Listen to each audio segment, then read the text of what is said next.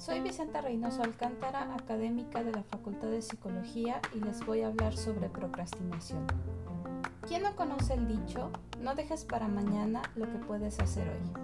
¿Y quién no, a pesar de esta consigna, ha dejado más de una cosilla para mañana? En muchos casos, alguna cosilla urgente que debía hacerse ayer. La procrastinación es un problema en el que se manifiesta la intención de realizar una tarea pero no la diligencia para empezarla, desarrollarla o finalizarla. Todos procrastinamos. Sin embargo, existen personas con una mayor tendencia a la procrastinación. En este caso, la persona, a pesar de manifestar intenciones de llevar a cabo una actividad y considerarla importante para poder alcanzar algún objetivo, con frecuencia notable, aplaza el inicio o la finalización de la tarea. Por ejemplo, estudiar para un examen, asistir al médico, tomar una decisión financiera, etc. El no realizar la actividad oportunamente genera un malestar psicológico que en muchos casos puede manifestarse como ansiedad. Al ser un comportamiento crónico, se vuelve un estilo de vida inadaptado que genera problemas en el desarrollo académico, laboral, de salud, entre otros. La persona procrastinadora retrasa voluntariamente las acciones que ha previsto llevar a cabo, a pesar de las consecuencias negativas que esto genera. Usualmente los retrasos son lógicos y justificables para el procrastinador, sin embargo, para las personas alrededor pueden parecer irracionales. Esto genera la necesidad de crear excusas, mostrar remordimientos y puede incluso llegar a considerarse como un acto de autosabotaje. La tendencia a la procrastinación puede ir acompañada de intentos por reducirla y se asocia con deficiencias en el manejo de tiempo, ya que usualmente se subestima el tiempo que nos llevará a realizar las actividades. Adicionalmente, es frecuente escuchar que las personas con tendencia a la procrastinación manifiestan que les gusta trabajar bajo presión, lo que haría parecer que disfrutan el hacer las cosas de último momento.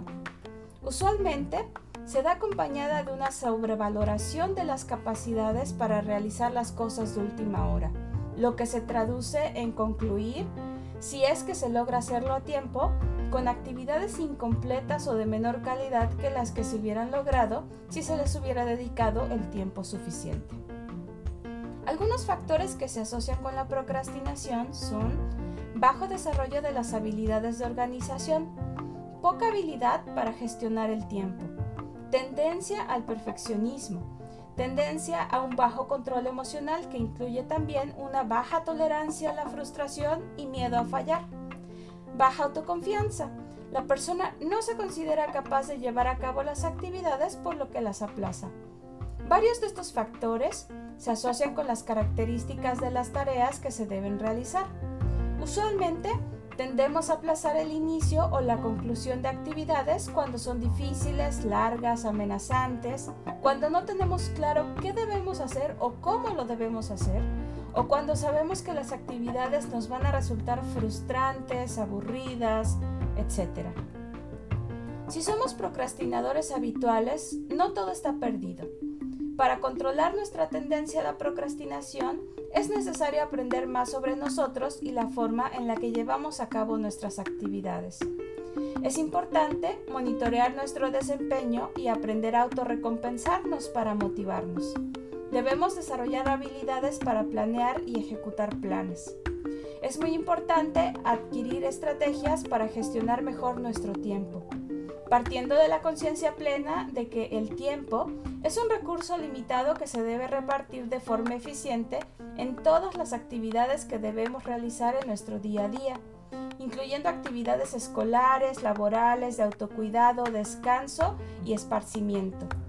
Es fundamental aprender a gestionar mejor nuestras emociones, el miedo al fracaso y la tendencia al perfeccionismo y debemos aprender a analizar las tareas identificando el qué y el cómo de las actividades y aprender a segmentarlas en pequeñas partes más manejables.